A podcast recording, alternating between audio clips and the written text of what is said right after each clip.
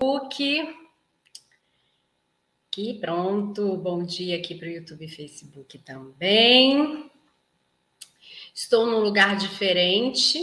Trouxe vocês hoje para tomar café comigo aqui na copa da minha casa. Bom dia, Bia. Bom dia. Bom dia, Cecília, Vera. Bom dia, Luzia, Joana. Bom dia. Então, vim trazer vocês para tomar café aqui comigo na Copa. Hoje a gente fazer a live daqui, porque eu estou me recuperando.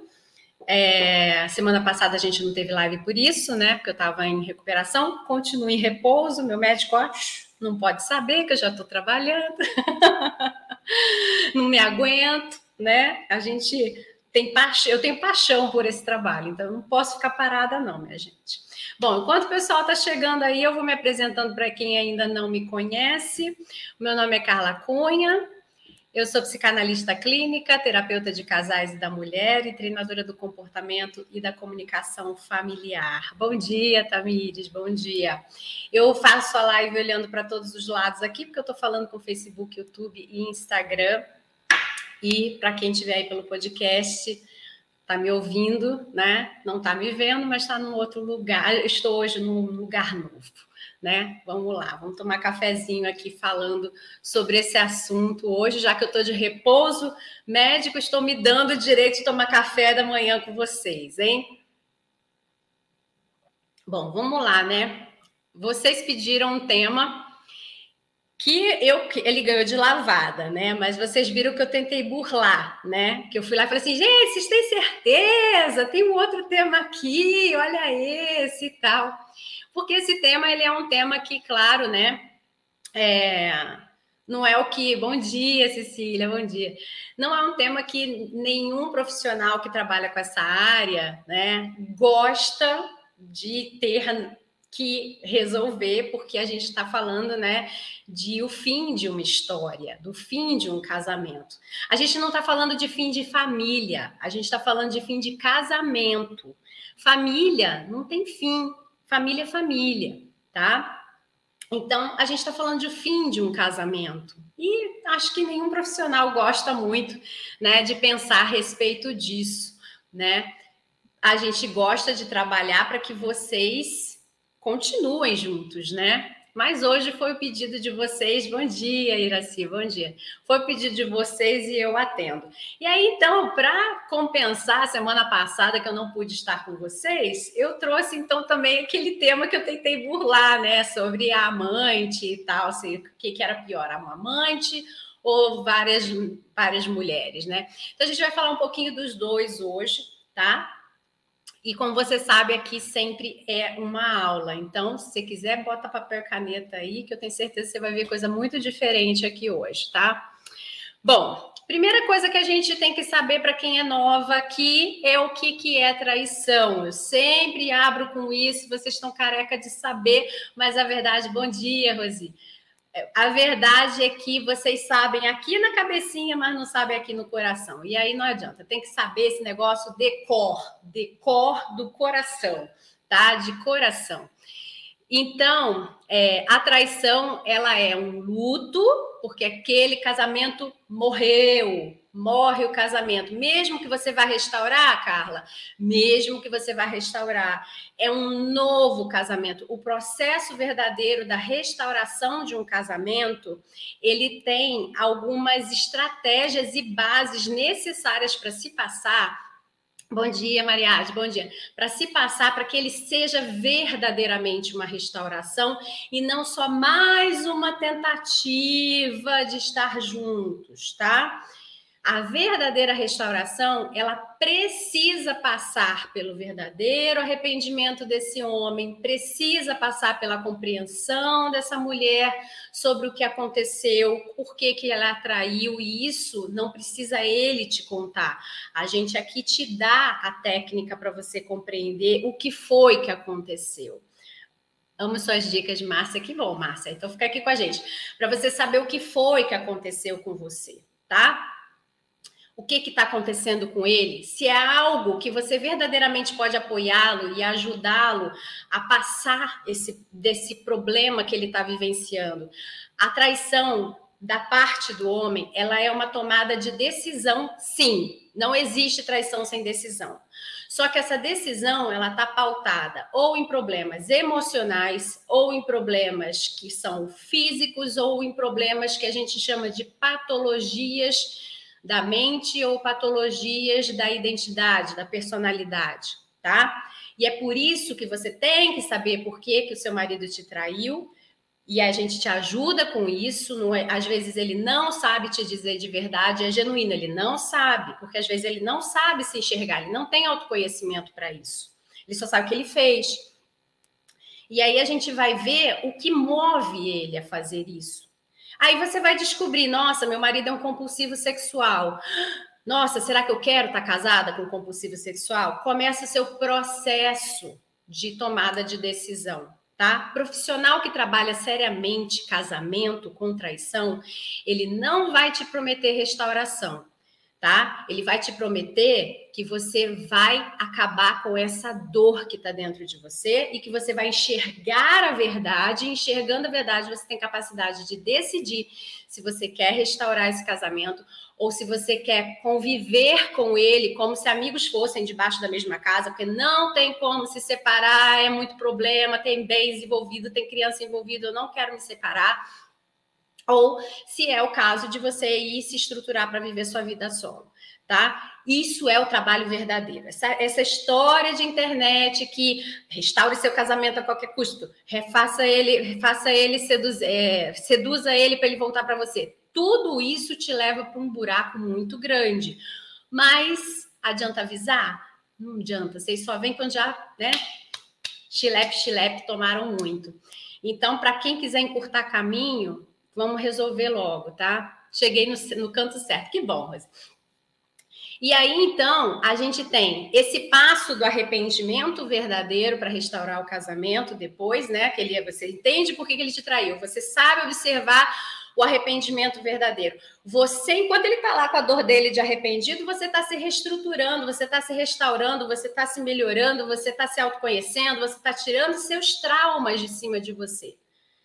Porque a traição, ela traz trauma, ela traz cinco emoções para serem digeridas.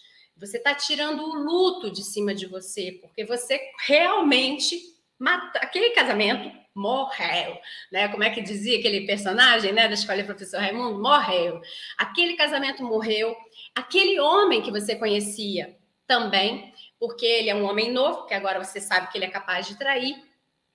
E com isso, então, né, a gente começa a namorar de novo, se for o caso. Se for o caso de restaurar o casamento, começa por um namoro. Carla, tá embaixo do mesmo teto? É isso aí, embaixo do mesmo teto tá? Só que é namoro e tem todo um processo, tá? Isso é processo. Não é assim. Hoje descobri, amanhã resolvi. É processo. E quem começa a fazer um monte de coisa ao mesmo tempo, geralmente dá com os burros na água, tá? E aí, quando é que você sabe que você está curada disso, que você virou a página, que você lembra da traição e ela não dói mais, porque não adianta, você não vai ser desmemoriada, você vai lembrar que você foi traída, sim. Só que você vai lembrar isso não vai doer mais. Como é que você sabe que acabou o problema dentro de você? Existe um negócio dentro de você que se instala chamado serenidade. A serenidade, ela é uma sensação que só tem quem tem autoestima e autoconfiança. E aí, quando você tem isso dentro de você, você começa a perceber que existe uma paz interior dentro de você. Aquilo que ele traz, que ele faz, que ele fez, não te abala mais. Tá? Então, é isso que acontece dentro de um processo de superação verdadeira de uma dor, de uma traição, onde você vai ver o que você vai fazer da sua vida, se você vai restaurar esse casamento ou não vai restaurar esse casamento, tá? É, uma coisa que eu sempre falo para vocês, Marco, que vocês não gostam muito de ouvir, né? É que casamento é a dois. Então não adianta você também ficar dando murro em ponta de faca, querendo restaurar um casamento onde esse homem não está arrependido, né? Onde esse homem não está fazendo por onde, onde ele manda você se calar, tá? E aí, quando essas coisas começam a acontecer, ele fala: ah, não fale mais sobre assunto, eu não quero saber, eu já disse que eu não faço mais, e não sei o quê, e você vai ficando com aquela dor, né? É, é um ponto para você ligar em um alerta amarelo, não porque ele está te traindo novamente ou algo do tipo, às vezes ele realmente parou, mas porque você vai começar a ser subjugada. E aí, minha linda, é ladeira abaixo tá? Aí você tem o casamento, mas você tem um casamento infeliz, você tem um casamento enfraquecido, um casamento onde há desconfiança, a tal da serenidade não chega nunca, né? Então é por isso que você tem que fazer o processo correto, tá? Bom, vou falar primeiro sobre a história das amantes, né, que vocês pediram para falar, né? Faz diferença? Estou reconstruindo aqui a minha vida após a separação. Faz diferença eu saber se ele tinha uma amante, várias amantes, como é que era a história dele? Então, a primeira coisa é o seguinte: não importa. A verdade é essa. Não importa. Porque o fato traição aconteceu. Quer tenha sido de cabeça para baixo, cabeça para cima, de lado, virado ao contrário, aconteceu. E é esse o ponto central. Quando você começa a tentar descobrir quais são essas nuances da coisa, é, grandes chances são de você se machucar mais. Eu sei que vocês não aguentam, vocês vão, viram lá, né, a, a, a, o Sherlock Holmes e vocês acabam descobrindo tudo. Eu sei que vocês fazem isso. E aí você empilha mais sofrimento. Mas tudo bem, a resposta aqui é tanto faz, mas tem o seguinte: se ele tem uma amante fixa, grandes chances são de que essa traição ela está relacionada a envolvimento sentimental, emocional e construção de um projeto. A gente se relaciona de forma única com uma pessoa só, né, diretamente com uma pessoa, quando a gente vê nela pontos de afinidade. E aí isso faz com que a gente se interesse pela pessoa e isso começa a gerar um certo movimento de acolhimento, de, de tentativa de compreender alguns sentimentos, e isso gera, então, algumas emoções. Tá? Ele está apaixonadão pela amante? Não sei, mas grandes chances são de que houve sentimento além da vida sexual, tá? Então, quando há uma só, é por aí a coisa, tá? Quando são várias, é um processo que a gente chama de desassociativo. É uma pessoa que ela não quer se relacionar afetivamente com ninguém, ela não tem esse interesse. O que ele busca é o que cada uma dessas pessoas que ele se relaciona tem a oferecer. São relações estritamente por interesse. Então, uma faz o negocinho de cabeça para baixo, a outra faz o tântrico, a outra faz com a, com a galerona, a outra faz de ré, a outra faz de frente, a outra faz não sei o quê, e é isso que ele vai buscar em cada uma, tá? Então, não tem, teoricamente, uma, um sentimento envolvido quando existe essa essa quantidade de mulheres, tá? E aí é a tal da história da régua da traição que a gente fala, né? O que é traição para você e o que é traição para ele? Tem casais, né? A, a, o, o número de pessoas que eu atendo em quantidade, eles são acima de 35 anos, então é mais difícil de eu ver isso, tá? Mas eu já atendi uma turminha aí de 20 e poucos anos que já pensa de outra forma, tá? E que o tal do relacionamento aberto é uma verdade dentro da rotina deles, tá bom?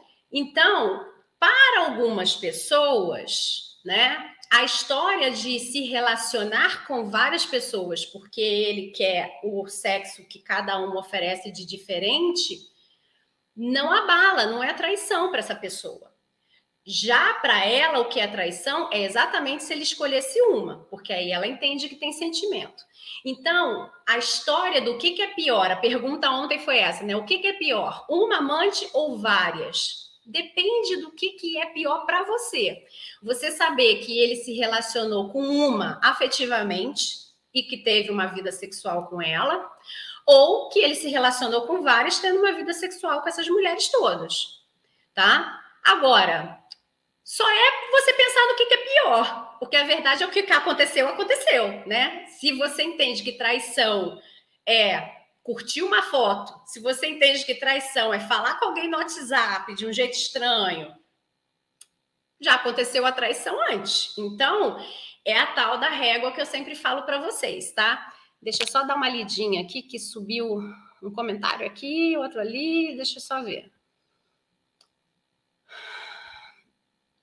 Então, você acredita que possa ter arrependimento após a traição do parceiro?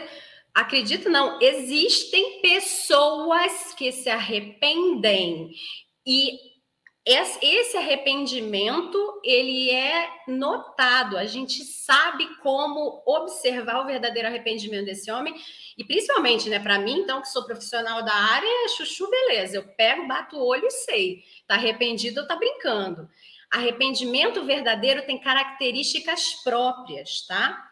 E essa pessoa se comporta de acordo com a dor do arrependimento que ela está sentindo. Então, existe sim arrependimento verdadeiro, imediato para alguns, para outros, eles precisam de algum processo, acontecer algum processo onde ele vê essa mulher realmente se reconstruindo indo embora, ela não está brincando de se reconstruir para mostrar para ele como ela é, ela é indispensável, que ela vai fazer falta, essas coisas de internet, tá? Ela está se reconstruindo para valer para ir embora. Quando ele percebe isso, ele se arrepende e aí ele começa a querer fazer esse movimento que a dor do arrependimento traz, tá? E também tem um outro tipo de arrependimento que acontece de homens mais maduros, que ele já vem com esse processo de traição há muito tempo e de repente eles percebem essa mulher parando de ser tapete deles e ela se reconstrói e aí eles dá, dá aquele tipo, cara, tô da metade para a vida para cima, né? Para fechar os olhos para sempre é um passo. O que, que eu estou fazendo? E aí ele começa a ter esse arrependimento. Mas isso tem que ser verificado com certeza. E é aqui que a gente faz isso, tá? É, não, arrependimento que é só falar, de arrependimento cretino de trouxe uma florzinha para você, minha querida, a gente chama isso de cala-boca, tá? É só um cala-boca para você não falar mais sobre o assunto. É, meu marido ficou três meses com uma moça de 18 anos mais nova que ele. Hoje me sinto acabada, morta por dentro. Por mim houve sentimento, uh, para mim houve sentimento, aliás, houve desejo de prosseguir com ela. Pois é, então vem, vem se restaurar aqui. Bom, vamos lá, continuando então aqui.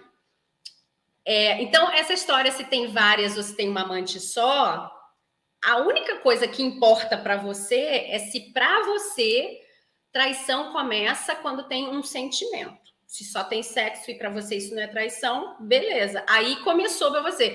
Agora, para você que acha que traição começa muito mais, muito lá atrás, começou no interesse, começou naquele WhatsApp, não sei o quê.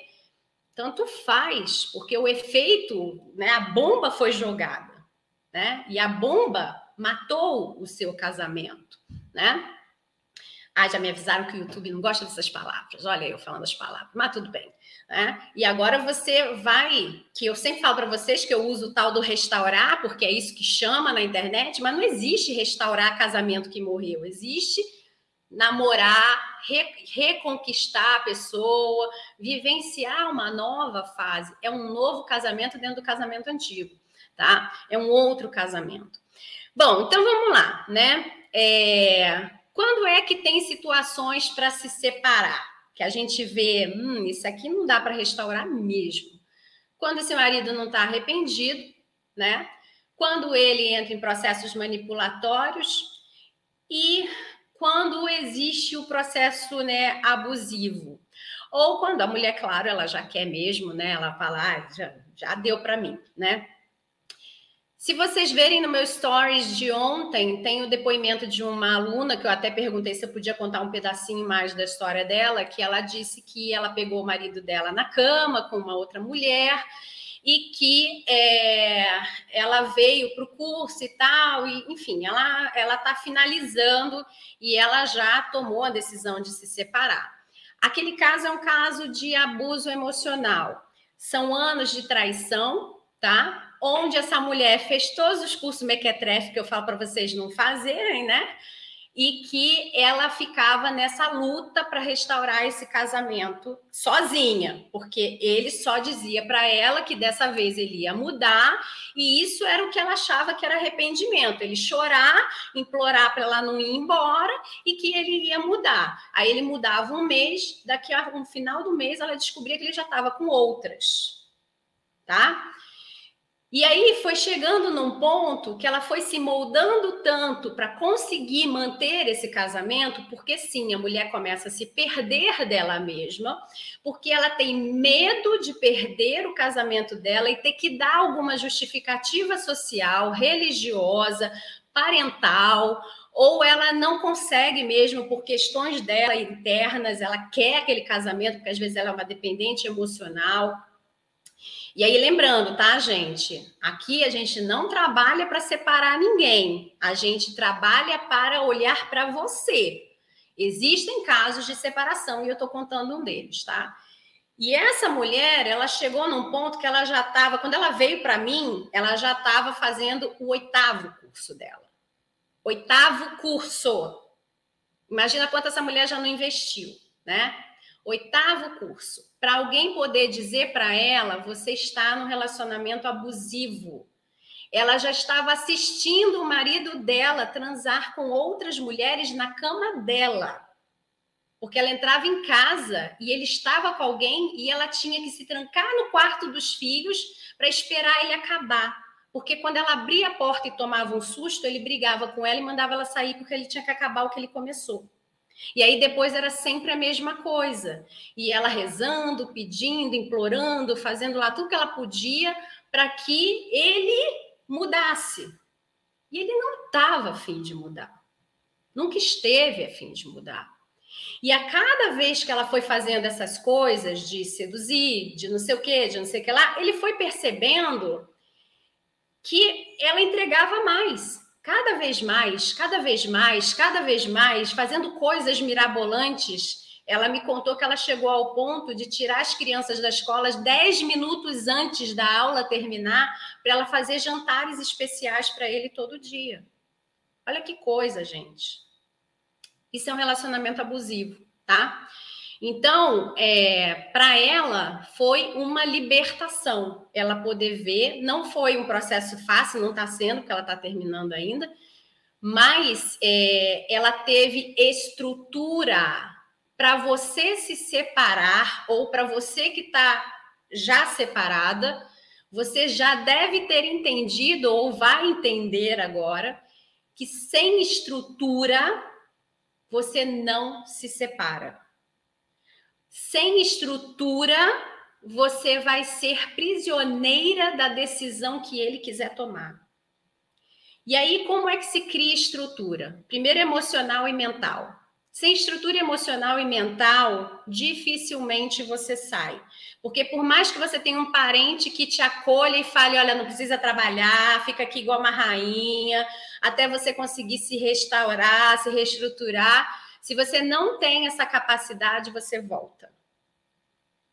E aí, querida, cada volta você é menos, menos, menos. É como se você tivesse uma conta dentro de você que você vale 100. E cada vez que você sai e você volta, você vale menos 10. Então, essa mulher, quantas vezes ela foi lá valendo menos, menos, menos, menos, você fica cada vez mais descredibilizada tá? Então, a saúde mental e emocional é necessária estar estruturada. Isso tem que estar decidido dentro da sua cabeça. Você tem que saber por que, que você quer sair, para que você quer sair, tá? Eu vou falar sobre o homem que pede o divórcio também, tá? Que às vezes é o caso de alguma de vocês. Então, para você que quer fazer esse pedido, a primeira coisa é essa. Porque se você brincar de tomar decisão descabida, bater e voltar, você vai voltar na lona, porque ele vai te botar do jeitinho que ele quer, tá? Então, se você é dessas, inclusive, que tem menos de 30 e que tem essa ideia de que tem que ser mulher poderosa, para, menina. Para, lindinha, porque se você entrar nessa brincadeira, você vai se dar mal, tá? Eu vou contar uma história rapidinho que é para você fazer uma associação, tá? A história do divórcio. Quando eu, eu fazia faculdade, e aí, faculdade, você tem amigos, amigos, e você tem aquele grupão que anda todo mundo misturado com os amigos, né? E tinha uma menina misturada ali com os meus amigos, que eu conhecia ela, uh, frequentava a casa dela, ela frequentava a minha e tal, mas a gente não era amiga, tá? A gente era ali do grupo, eu era amiga de outras pessoas e ela de outras. E ela sempre falava sobre a vontade dela de ser independente e ter um piano. Nessa época, a grande maioria de nós ali vivia com pai, com mãe, fazia estágio, ganhava pouco. E ela falava que ela ia morar sozinha, que não sei o quê, que não sei o que lá e tal. Aí um dia ela falou: gente, conquistei meu apartamento, estou morando sozinha. E tá, tá, tá. E a gente ainda não frequentava a casa dela nessa época. Então ficou todo mundo assim: uau, que poderosa, cara, olha, 19 anos, ela já tem um apartamento, meu Deus, como eu sou menos, né? Porque eu tô aqui fazendo 20, tô na casa da minha mãe não tem nem provisão de sair ainda. Aí todo mundo nessa, né? Uau, uau, uau. E aí ela falava desse piano, ela sempre falou desse piano, que ela queria um piano de cauda branco para botar no centro da sala dela. E a gente falava, nossa, mas seu apartamento é grande, não sei o que. Ela, não, tem 45 metros, mas é meu. Aí a gente, pô, que legal, né? 45 metros, mas é seu, é verdade, né? Mas, cara, vai ocupar teu apartamento inteiro, né? E nunca ninguém perguntou se ela tocava piano. Porque era tão. Ela falava de um jeito tão poderoso que ela ia comprar um piano que, pô, óbvio que ela tocava piano. Então, tudo bem, né? A intimidade vai acontecendo, vai todo mundo começando aí na casa dela e tal, não sei o quê. E aí, de repente, um dia, a gente ouve a mãe dela gritar da janela: Fulana, vem almoçar. Não, mãe, não dá, porque eu tô cheia de amigos aqui. Quer que eu leve alguma coisa para os seus amigos comerem? Aí todo mundo abriu um olhão, né? Uau! A mulher poderosa que a gente achava que era poderosa estava morando em cima da mãe. Aí começa, não, mas como é que você vem morar aqui? Como é? Aí ela contou, não, meu pai construiu em cima da casa dele, porque realmente era uma casa de vila, então tinha dois andares, a casa só que era uma entrada independente. Meu pai construiu para mim esse espaço aqui, tá, um estúdiozinho, lá, lá, lá, e todo mundo, ah, ah bom, assim é fácil ser independente, né? Ó, oh, tá, tá, então tá, né? Aí chegou o dia que ela comprou o fatídico piano de cauda e o piano, ela chamou todo mundo para ver essa essa coisa acontecer, né? E foi todo mundo para lá, né? Que legal e tal, não sei o quê. Fomos, chegou lá, o piano não subia pela escada, tinha que içar o piano, aí um perrengue, os meninos ajudando lá o cara içar o piano, e aí vira daqui, vira lá, enfiaram o piano dentro da sala da mulher, piano enorme dentro da sala, e a gente, tá, agora toca alguma coisa. Não, eu não toco nada, eu só queria o piano. Ou seja, aquilo tudo que ela mostrava para gente era tudo a força de uma menina mimada que queria morar sozinha e ser independente, mas quem construiu tudo para ela foi o pai. Que queria, porque queria um piano, sem nem saber tocar. Ou seja, ela não fez o processo. Ela conquistou o final mas ela não fez o processo. E aí ela ficou descredibilizada perante todo mundo, porque nada daquilo que ela trouxe como resultado, para nós ali, era algo verdadeiro, era algo que tinha valor, porque ela não conquistou. Ela só teve o que ela queria na hora que ela queria. A mesma coisa é o pedido do divórcio. Quando você não está estruturada, você não está preparada emocionalmente, mentalmente, financeiramente, ou não tem alguém na retaguarda te dando esse apoio financeiro e de teto, né? Falar que vai pedir o divórcio é como você querer ter um piano sem saber tocar uma música. Você vai lá, você vai assinar um papel e aí? O que, que você faz depois? Minuto um, que você é divorciado e ele é divorciado. O que vai acontecer quando você fizer isso e você não for estruturada para isso? Ele vai entender que ele está te fazendo um favor se você não trabalha, se você não tem estrutura Ele está te fazendo um favor de te sustentar. Portanto, cale a boca, que eu vou viver agora a minha vida de solteiro, porque eu sou um divorciado e você depende de mim. É isso que muitas mulheres caem quando elas tomam uma decisão baseada só em emoção e naquele brilho que ela precisa mostrar para a sociedade. Ela se lasca por inteiro ali. Então, se você não tem estrutura não faça. Se você não tem estrutura, Estruture-se primeiro. Existem métodos e formas de você estar dentro de uma casa com esse homem e você parar de olhar para o que ele está fazendo com outras mulheres, olhar para você e usar esse tempo que você talvez estivesse gastando olhando para outras mulheres que ele anda, gastar esse tempo com você para exatamente você ter o poder de decidir se você quer se divorciar ou não dele lá na frente. Mas enquanto você não tem essa estrutura montada, não faça. Vai ser a pior coisa que você vai fazer da sua vida, tá? Você vai ter um piano sem saber tocar uma música. E aí, é, quando você tem é, o marido que pede o divórcio e você que fica com aquela cara de tipo, cara, nem deu tempo, né? Aí, essa mulher, a gente inverte o processo. Em vez da gente primeiro reestruturar ela emocionalmente e mentalmente, a gente estrutura ela para agir, para ela se mexer, né? Dependendo do nível de dor que ela esteja sentindo, porque tem mulheres que caem em depressão profunda e a gente vai ter que olhar para isso. Mas se ela não entrou, a gente vai fazer ela se mexer para ela conquistar essa estrutura que ele não deu tempo dela conquistar. Então, a gente começa a criar uma rede de apoio para que ela possa se estruturar. Ou se ela não tem a possibilidade de rede de apoio, a gente vai lá dar nosso jeito de fazer essa mulher andar para ela conquistar alguma coisa, porque em geral um, um, processo de divórcio, você tem que ter dinheiro para sobreviver pelo menos um mês, porque a pensão alimentícia para os filhos, em geral, demora um mês para sair, quando sai rápido né? E quando a mulher não trabalhava, isso foi um acordo entre o casal, porque ela ficaria com os filhos, enfim, o juiz pode dar até um ano de pensão alimentícia para essa mulher, mas é um ano que ele pode revogar a qualquer momento e ele pode dizer: ah, não, tá bom, já foi, você não procurou emprego, eu não estou vendo você se mexer, fazer um curso profissionalizante, não estou vendo você fazer nada, tu tá de graça, eu vou revogar essa pensão então para você tá?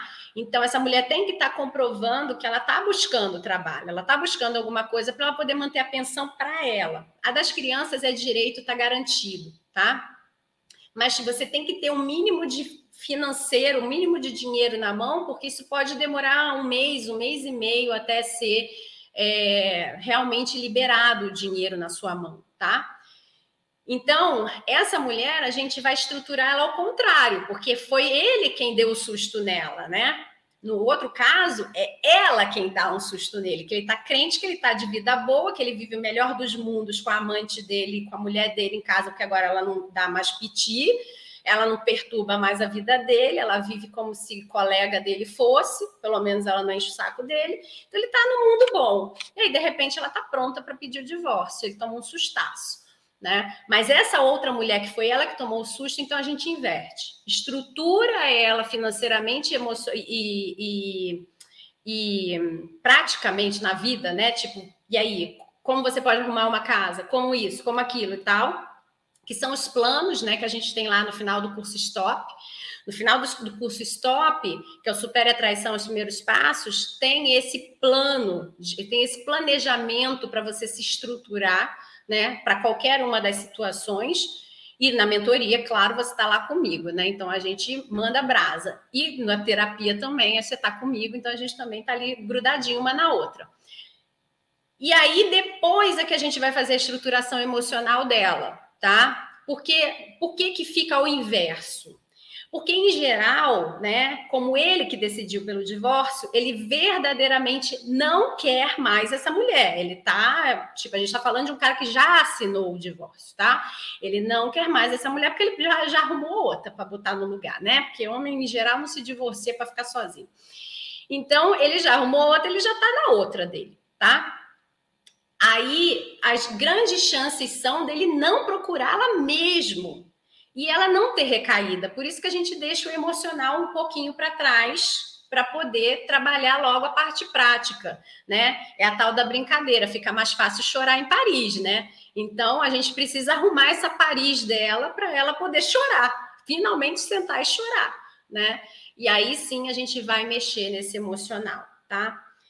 É, todo divórcio é uma dor, nova dor que você vai angariar, né? Mesmo você tendo se restaurado e tendo sido uma decisão sua, é, existe um novo luto, porque é uma fase que se fecha, que se acaba, tá? E toda fase que se acaba tem luto, não tem jeito. Mas é um luto meio que, se a gente pode dizer dessa forma, quando você está restaurado, é um luto meio que gostoso, que ele passa rápido, que você tem lembranças boas do que foi vivido, se deu para carregar alguma lembrança boa do que foi vivido, né? Em geral dá, se você não está no relacionamento abusivo, dá, né? É... Deixa eu ver se tem mais alguma coisa importante aqui para trazer para vocês. Ah, enganar, enfrentar a realidade. Assim, é, para você, então, que vai, você que está pensando né, no pedido de, de se separar, é, e você quer ver como vai ser sua vida é, de separada, né? Isso tem que começar com você casada. Esse é o grande pulo do gato. Se você está dentro de um casamento e você ainda não está é, certa de que vai dar para restaurar, não vai dar para restaurar, você está naquele meio do caminho ali sabe? Que você não sabe o que vai ser. Parece que ele está arrependido, mas eu não vejo consistência nos comportamentos, eu tô com dúvida. Ou para mim, o meu processo de lealdade, fidelidade é muito alto. Gente, pessoa que tem valor da lealdade muito alto, dificilmente ela consegue ficar casada. Esse homem pode rastejar nos pés dela, ele pode fazer tudo para provar para ela que ele está arrependido, que ela não consegue, tá? Só que ela, ela não consegue e ela quer se separar. É claro para ela que ela quer se separar. Isso é, isso é cristalino, não é uma coisa que fica em dúvida, tá? E aí, é, essa mulher que tem essas dúvidas, o pulo do gato ela, no processo dela de se restaurar, de se autoconhecer, de se reconstruir, de limpar os traumas, porque tem cinco emoções aí com traumas diferentes para serem limpos, né? Para a mulher que sente nojo, ela não consegue ter relação sexual com esse marido, pelo menos não do jeito que ela tinha antes, porque ela lembra do que, que ele fez, ela sente nojo, ela tem repulsa, ela foge dele um trauma na área sexual. Ela tem um trauma do medo. Ela tem medo do que pode acontecer se ela se entregar demais ele trair ela novamente. Se ela se entregar de menos, ele dizer que ele então vai para lá para outra porque era isso que faltava e a culpa é dela. E aí ela fica nesse vai e vem. Olha outro trauma comportamental. Não sei mais como eu me comporto. São muitos traumas para se mexer, fora os sintomas, né? Porque, primeiro, essa mulher não está vendo que ela está traumatizada. Quando ela vem, ela vem cheia de sintoma. Ela diz: Carla, eu não durmo, eu tenho crise de ansiedade. Na hora que eu durmo, a minha cabeça não para. Eu tenho calor, eu tenho frio, eu tenho tremor de mandíbula. Eu quase quebrei um dente, fiquei quase, per, quase perco um dente. Eu tenho sudorese durante o dia, eu tenho desmaio, eu tenho dor de estômago, eu tenho dor no corpo todo, eu tenho dor de cabeça frequente é, pressão alta, pressão baixa, uma confusão, enfim, ela vem cheia de sintomas trazidos pelos traumas que ela acumulou, né? fora o luto, né?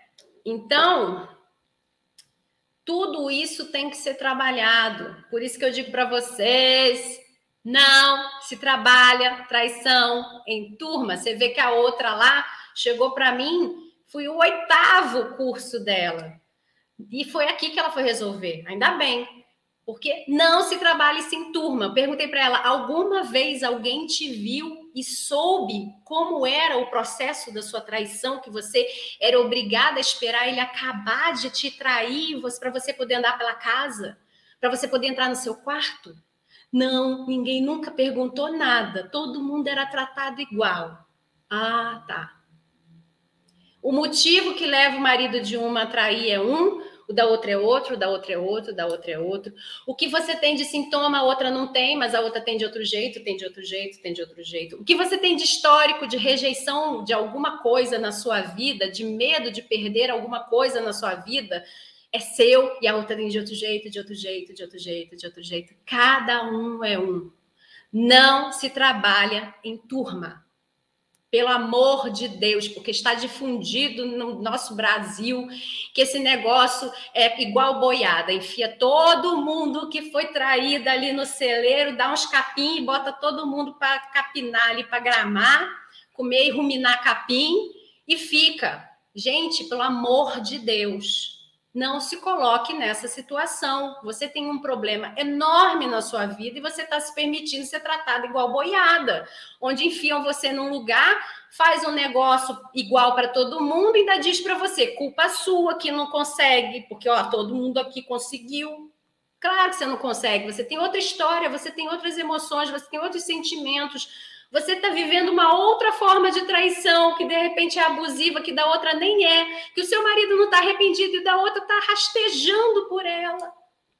E aí não dá, realmente, o resultado não é igual. Claro que não é igual, tá? Enfim, adoraria que isso acabasse, gente, essa história de enfiar todo mundo num lugar só, mas enfim, é, é a internet. Deixa eu ler aqui um pouquinho. É, acho que Peraí, tinha, tem muita coisa aqui, deixa eu subir aqui.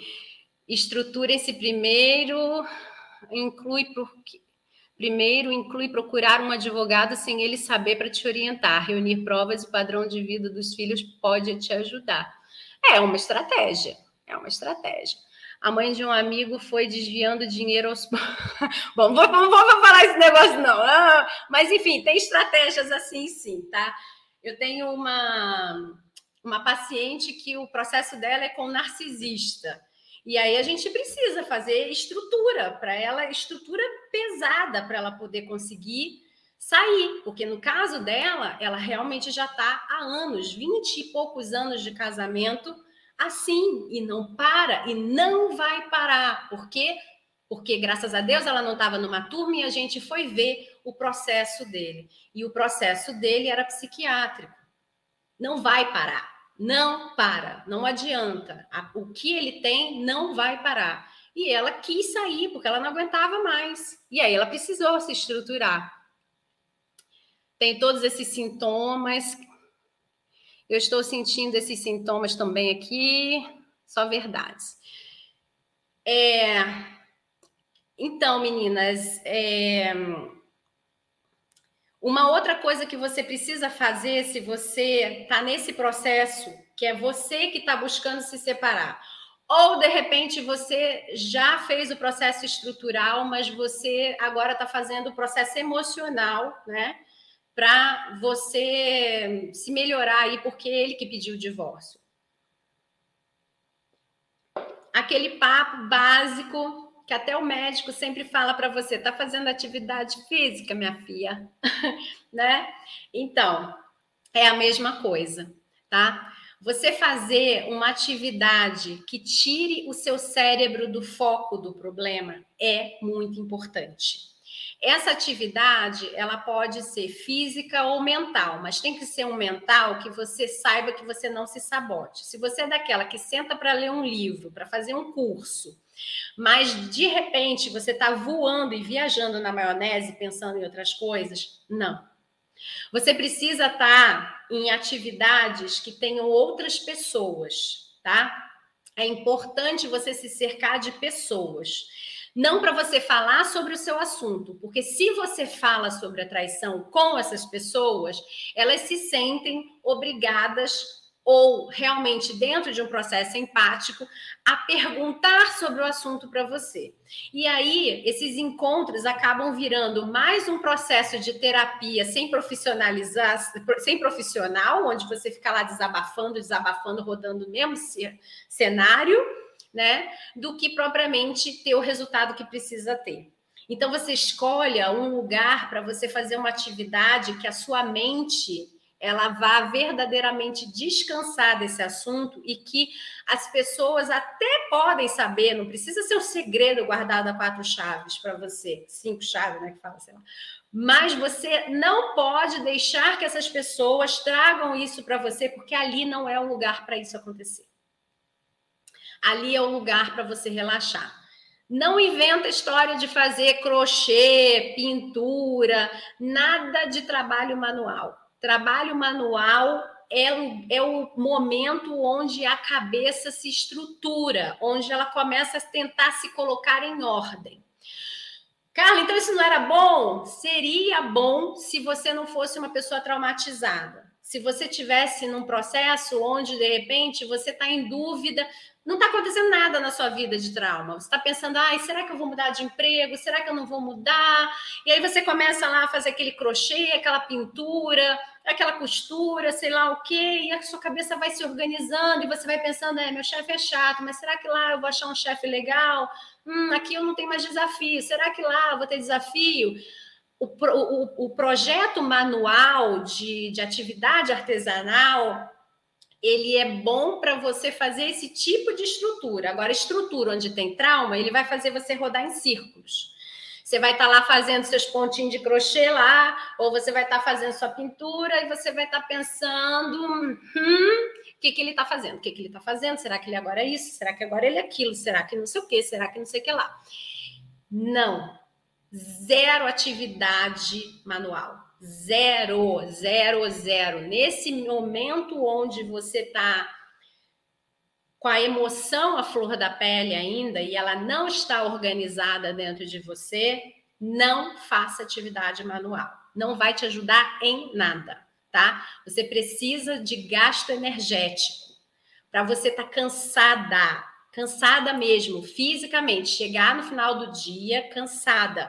Carla, eu lavo louça, eu passo, lá, eu lavo, cozinho, tomo conta de criança, eu sei que estou exausta. Não, mas essa exaustão não é a exaustão que a gente precisa.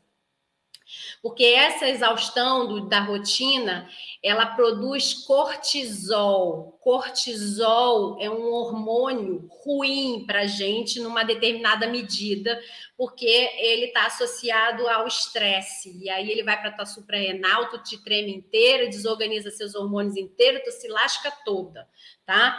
A gente precisa de hormônios que são produzidos quando a gente faz atividade física dopamina, serotonina, porque isso traz reequilíbrio para você. E o hormônio, nesse momento de trauma, é importante que ele esteja equilibrado. Porque senão, às vezes, a gente trata o trauma, mas o sintoma que está sendo produzido pelo hormônio cortisol, ele está lá acontecendo da mesma forma. E você fala, eu não paro de me tremer, eu não consigo fechar meus olhos que minhas pálpebras tremem é o cortisol que está lá rodando dentro de você no pós-traumático. E aí, se você não associa o nosso processo aqui a uma atividade prazerosa física, você deixa de produzir serotonina e a dopamina, tá? Então, é necessário que você saiba esse pulo do gato para você conseguir sentir bem-estar. O bem-estar, ele está ligado ao físico tá? Não só a sua mente e as suas emoções, ele está mais ligado, inclusive, ao físico. Tanto é que um monte de academia se chama o quê? Bem-estar, né? Então a gente precisa que isso esteja, a tua máquina, o teu motor esteja querendo ser azeitado, querendo estar tá em movimento, tá? Então, esse é o pulo do gato principal. Parece uma bobagem, né? Mas é das coisas simples que a gente consegue uma melhor qualidade de vida, tá? Aquela minha aluna que está aqui, que faz os bolos deliciosos, que está me ouvindo, é, faça a sua atividade física, porque a sua atividade laboral, o seu trabalho, que é fazer bolo, é uma atividade manual.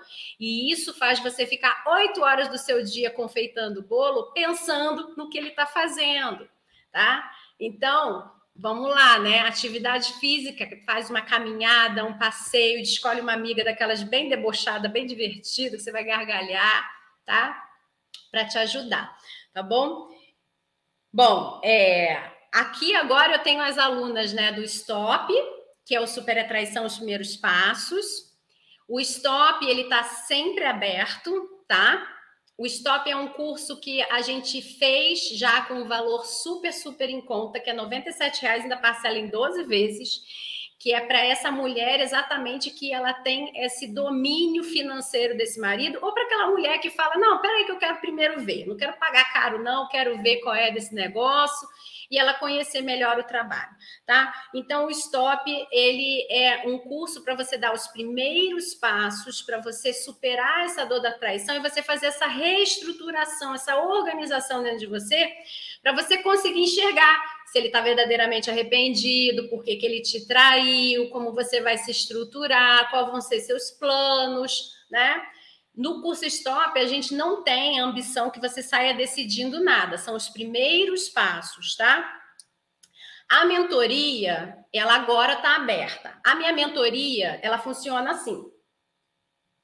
Aliás, o curso Stop ele tem duração de três semanas e você fala comigo via e-mail, tá? Você assiste aulas gravadas, mas você fala comigo durante três semanas no nosso e-mail secreto, tá? É claro que tem que ser diferente, né, a forma que a gente se comunica, mas é uma forma eficiente, tá? Porque você está mexendo com uma área do seu cérebro que te obriga a te estruturar para você escrever para mim, tá bom?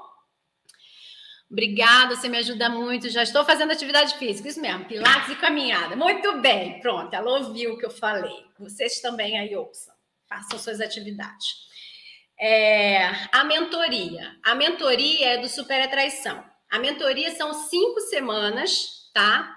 E dentro dessas cinco semanas você também vai assistir videoaulas e você vai ter três encontros individuais comigo de uma hora cada. Você vai ser tratada igual às minhas pacientes de terapia. Você vai ser agendada. Você vai entrar no, na mentoria, você vai ligar para minha secretária, mandar uma mensagem para minha secretária, e a minha secretária vai agendar com você o seu horário de atendimento, tá? Então a gente vai é igual uma terapia, você vai agendar e a gente vai ver o melhor horário para você, o horário que eu tenho disponível, exatamente igual. Então fica muito conveniente para qualquer mentorada, tá? A gente tem três encontros, também tem um e-mail inicial. A gente, você quando entra, você tem que me mandar um e-mail descrevendo tudo o que aconteceu. Então, quando a gente se encontra pela primeira vez online, eu já sei o que aconteceu com você. A gente não vai começar dali, a gente já vai começar de outra caminhada, tá? A mentoria, ela também agora vai estar sempre aberta, mas como é que ela funciona? Como ela tem o atendimento, assim como uma paciente minha tem, eu não tenho vaga para todo mundo, porque a minha semana tem horários para serem cumpridos, porque eu tenho paciente para caramba. Então você vai entrar nessa, nesse, nessa agenda dos pacientes, tá? Então, se você clicar no link e não tiver disponível a mentoria, não é porque a mentoria acabou, ela vai estar sempre aberta agora, tá? É porque não tem vaga. E não tem vaga porque tem mentorada usando os horários disponíveis tá? Para poder serem atendidas. Mas aí você vai, bota seu nome na lista de espera, porque assim que uma mentorada acabar as cinco semanas dela e tiver tido os três atendimentos dela, você pode ser a próxima a entrar, tá bom? Essa mentoria, nesse momento, ela tá por 997 e a gente parcela ela em 12 vezes, tá? E sai bem mais barato do que uma hora de atendimento. Se vocês forem lá no meu Instagram, lá na minha bio, vocês vão ver. Vão ver lá, sessão individual e tem o valor da sessão já. Aqui a gente não esconde nada, não tem nada disso aqui. Então tá lá o valor da sessão individual. Você vai ver como é que vale a pena, tá? Fora isso, a gente tem as sessões terapêuticas individuais da mulher, né? Que foi traída, a individual do homem que quer deixar de trair, mas que agora, nesse momento, está completo o meu número de homens, então tem que botar o um nome na lista de espera, se tiver algum homem interessado, tá? É, e também tem a terapia do casal, casal tanto disfuncional quanto o casal que trai tá? Que teve a traição. O que é casal disfuncional? É aquele casal que quer se divorciar, está prestes a se divorciar porque eles não se entendem, eles brigam o dia inteiro. Enfim, incompatibilidade de gênios, de pensamentos, de ideias, tá? Então, é para esse casal essa terapia, tá? É, deixa eu subir aqui, peraí. Ah, Cecília, valor irrisório por um curso muito valoroso. É isso mesmo, Cecília. Foi, ele foi feito para que essa mulher que não tem como se mexer, ela possa fazer, tá? E as que têm como se mexer podem ir para ver, para experimentar, ou vem para mentoria ou vem para terapia. Sexta-feira estaremos juntos. Já reservei meu horário. Ah, que legal, muito bom, um homem aqui. Então teve. Bom, será que você acha que você é casal, né? Porque não tem vaga para homem. Tá, já está lotado, não acabei com nenhum deles. Ah, outra coisa, terapia. A minha terapia a gente chama é o que a gente chama de processo de terapia rápida, tá? A terapia rápida é uma terapia que eu não deixo a pessoa fazer um ano comigo, não. A gente não canta feliz aniversário para o nosso processo terapêutico tá?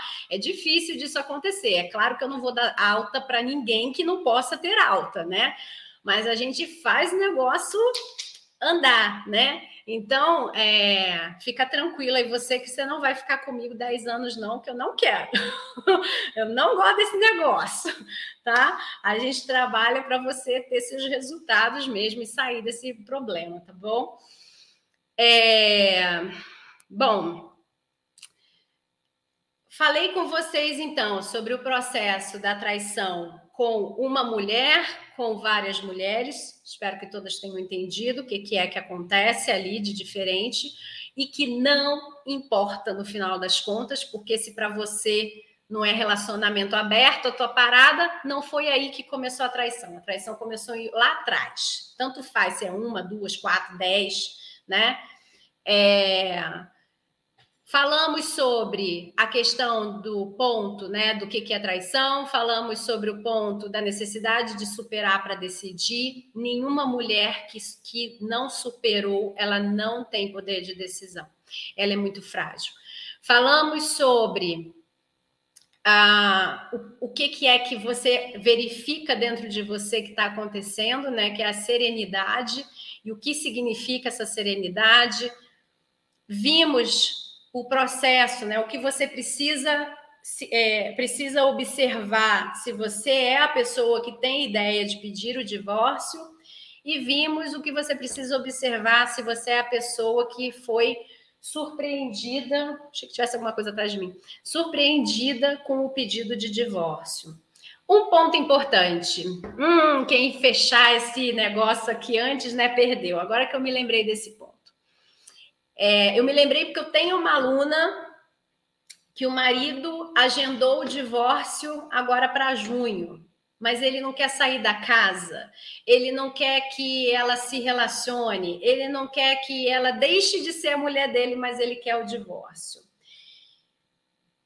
Essa história de o divórcio prático, fácil, que vai lá no cartório e registra, eu acho isso uma temeridade, porque quebra o processo, tanto jurídico, né? Eu acho que quebra todo aquele processo que faz a, de, a digestão emocional, porque a cada ponto jurídico que acontece, a pessoa vai tendo a possibilidade de ver que a ficha caiu, né? Nossa, realmente, menos um passo que a gente tem para dar, mais uma coisa nova que tem para acontecer na minha vida, né?